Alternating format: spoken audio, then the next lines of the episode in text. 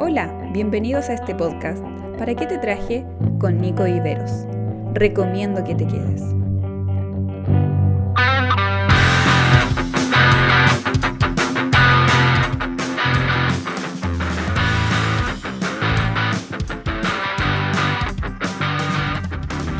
Hola, hola. ¿Cómo están todos? Qué bueno es tenerles por acá ah, en ¿Para qué te traje? Hoy comenzamos una serie muy, muy especial. Ah, se nos acerca Semana Santa. Ah, es cierto, estuve desaparecido un tiempo. la verdad me está costando, tengo que ser sincero, me está costando grabar por algunos trabajos. Pero no importa, siempre va a haber un lugar para, hacerlo. A lo mejor no tan seguido como el año pasado, pero sí eh, eh, están en mente todos ustedes. No, no me he olvidado de este que probablemente es uno de mis lugares favoritos. Y, bueno, he planificado eh, una serie de seis episodios donde vamos a hablar de la letra chica de la cruz la letra chica. Muchas veces se nos dice esto cuando eh, firmamos un contrato eh, o cuando vemos la promoción de algún producto. Eh, se nos dice que tenemos que leer la letra chica, porque a veces no es lo que parece. y bueno, la cruz, a mi parecer, tiene letras chicas que pocas veces nos damos cuenta y que nos advierten de algo que trae beneficios para nuestra vida. Muchas veces nosotros miramos la cruz como un simbolismo, un simbolismo casi mágico, eh, donde vemos el sacrificio de Cristo, ¿cierto? Eh, eh, en la cruz reflejamos el sacrificio, la, la, muerte de Jesús que vino a salvarnos a nosotros. Y está bien, está correcto.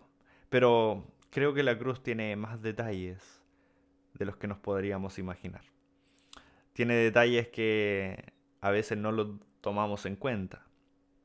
Tiene esos ah, argumentos que muy pocas veces los tomamos para nuestras vidas. A veces lo sabemos, pero no sabemos que también está explícitamente en la figura de la cruz. y ahora, eh, tal vez en una eh, metáfora o alegoría, trataremos estos episodios enfocándonos en la cruz. No tanto en la muerte de Jesús en la cruz, aunque sin duda va a ser inevitable hablar de eso, eh, porque fue el lugar donde Cristo murió, pero en qué señales también nos entrega la cruz que a veces lo hemos pasado por alto. ¿Sí? Quiero leerles lo que dice el libro de Juan, en el capítulo 8. A lo mejor estamos bastante alejados del episodio de la cruz, del episodio de la muerte de Jesús, pero quiero leerles esto para que podamos entender el concepto que hoy quiero plantearles. El título de este episodio es eh, un Dios que se inclina. Y es una letra chica que a veces no la leemos, que a veces no la entendemos. Pero dice así, Juan capítulo 8, versículo 3, dice, los maestros de la ley y los fariseos llevaron entonces a una mujer sorprendida en adulterio, poniéndola en medio del grupo, le dijeron a Jesús, Maestro, a esta mujer se le ha sorprendido en el acto mismo del adulterio. La ley, Moisés nos ordenó apedrear a tales mujeres. ¿Tú qué dices? Con esta pregunta le estaban tendiendo una trampa para tener que acusarlo, pero Jesús se inclinó y con el dedo comenzó a escribir en el suelo. Y como ellos lo acosaban a preguntas, Jesús se incorporó y le dijo, aquel de ustedes que esté libre de pecado, que tire la primera piedra. Inclinándose de nuevo. Siguió escribiendo en el suelo. Al oír esto se fueron retirando uno tras otro, comenzando por los más viejos, hasta dejar a Jesús solo con la mujer, que aún seguía allí. Entonces él se incorporó y le preguntó, Mujer, ¿dónde están? ¿Ya nadie te condena? Nadie, Señor. Tampoco yo te condeno. Ahora vete y no vuelvas a pecar. Sin duda, este es uno de los pasajes más conocidos, tal vez más predicados eh, sobre la gracia de Cristo y vemos cómo Jesús, teniendo ah, toda autoridad para condenar, Jesús teniendo toda eh, autoridad, porque Él hace la pregunta, si alguno está libre de pecado, que tire la piedra. O sea, en otras palabras, el único que podía tirar la piedra era el que no había pecado nunca. Y ese es Jesús. Jesús era el único que podría haber tirado la piedra. Sin embargo, Él cambia la piedra por la gracia. Cambia la piedra por el abrazo.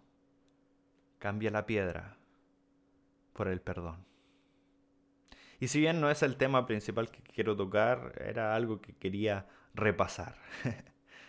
bien, ¿qué tiene que ver esto con la señal de la cruz, la letra chica de la cruz?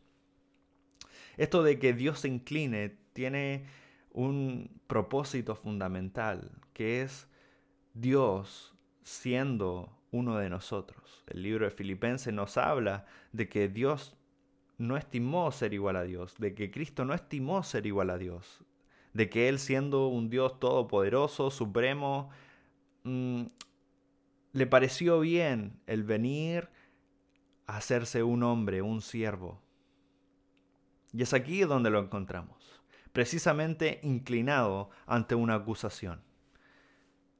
Vienen los maestros de la ley, lo que supuestamente eran del equipo de Jesús, del equipo del Mesías, los que supuestamente eh, llevaban una religión correcta. Ellos entregan a esta mujer que había sido pillada en adulterio. Y Jesús, ¿qué estaba haciendo? Estaba inclinado, escribiendo algo en el suelo, en el polvo. Y es curioso. Mucho se habla de este simbolismo. Algunos dicen que Jesús estaba escribiendo la ley de Moisés. Otros dicen que Jesús estaba haciendo eh, al típico pescadito que seguramente nos representa como creyentes.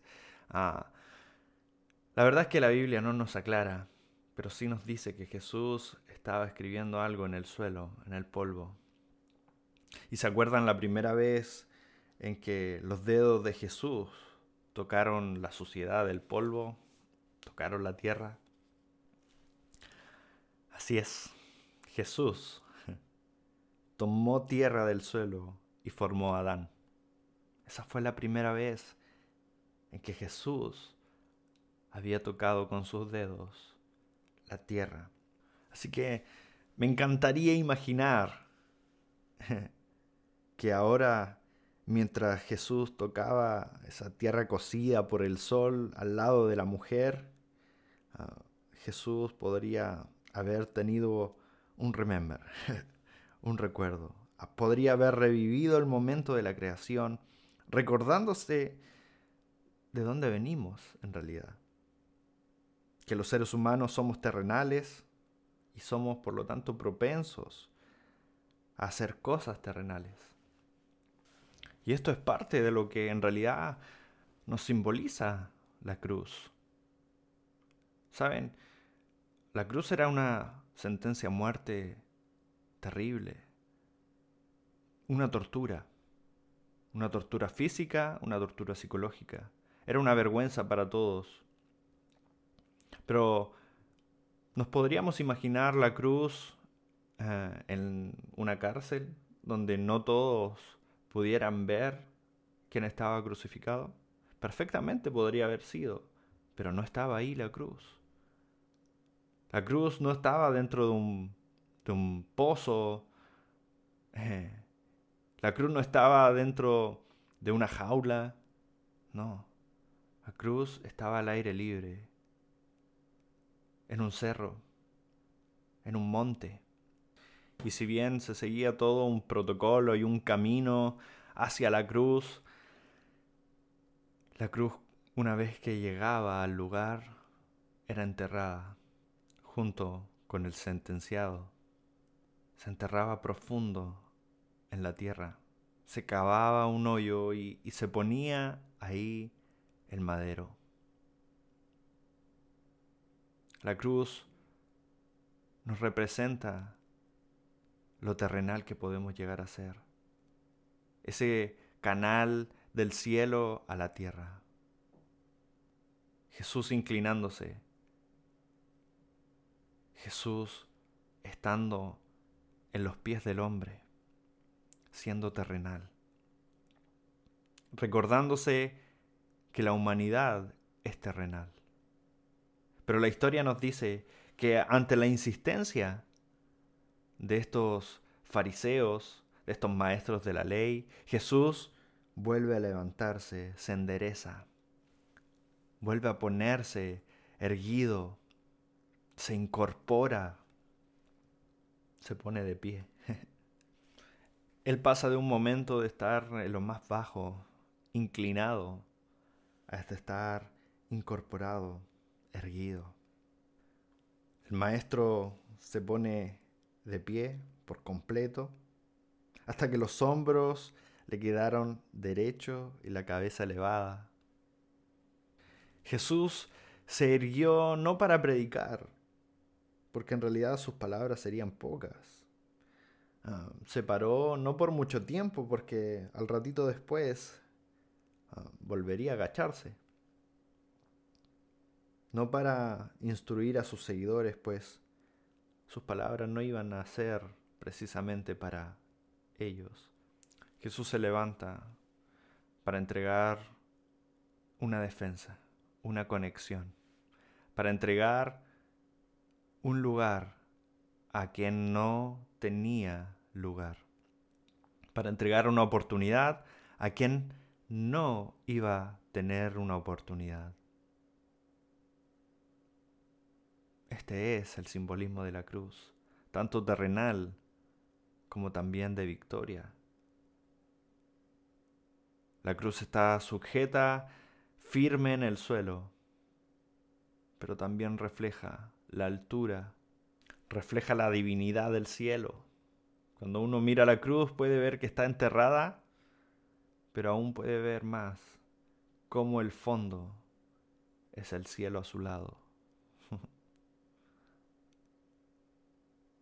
La cruz es una oportunidad para todos. Jesús se levanta no para hacer un, un, acto histórico de resurrección, sino que Jesús se levanta de esa cruz, resucita de la tumba, para enseñarnos no solamente el poder que Él tiene, sino que para también mostrarnos que Él es el único capaz de entregarnos la oportunidad que aún sin merecerlo podemos tener. Es el único capaz de darnos esa conexión de lo terrenal a lo celestial. Es el único capaz de haberse puesto en el lugar de nosotros, siendo Dios. La cruz nos muestra esta letra chica de cómo Él hizo para salvar nuestras vidas, pero también cómo Él vivió tal como nosotros somos para darnos una razón, darnos una opción, darnos la oportunidad de tener esa conexión que no existía antes con el Padre, porque solo algunos podían escuchar la voz de Dios. ¿Recuerdan cuando muere Cristo? El velo del templo que separaba el lugar santo del lugar santísimo se rompe, se rasga. Y ahora hay entrada libre, dice el libro de Hebreos. Eso es lo que provocó Jesús. La nueva oportunidad, una nueva conexión, un nuevo lugar para aquellos que no teníamos ninguna posibilidad, que éramos adúlteros, que teníamos a lo mejor nuestra piedra en la mano, pero no fuimos capaces, porque también éramos pecadores.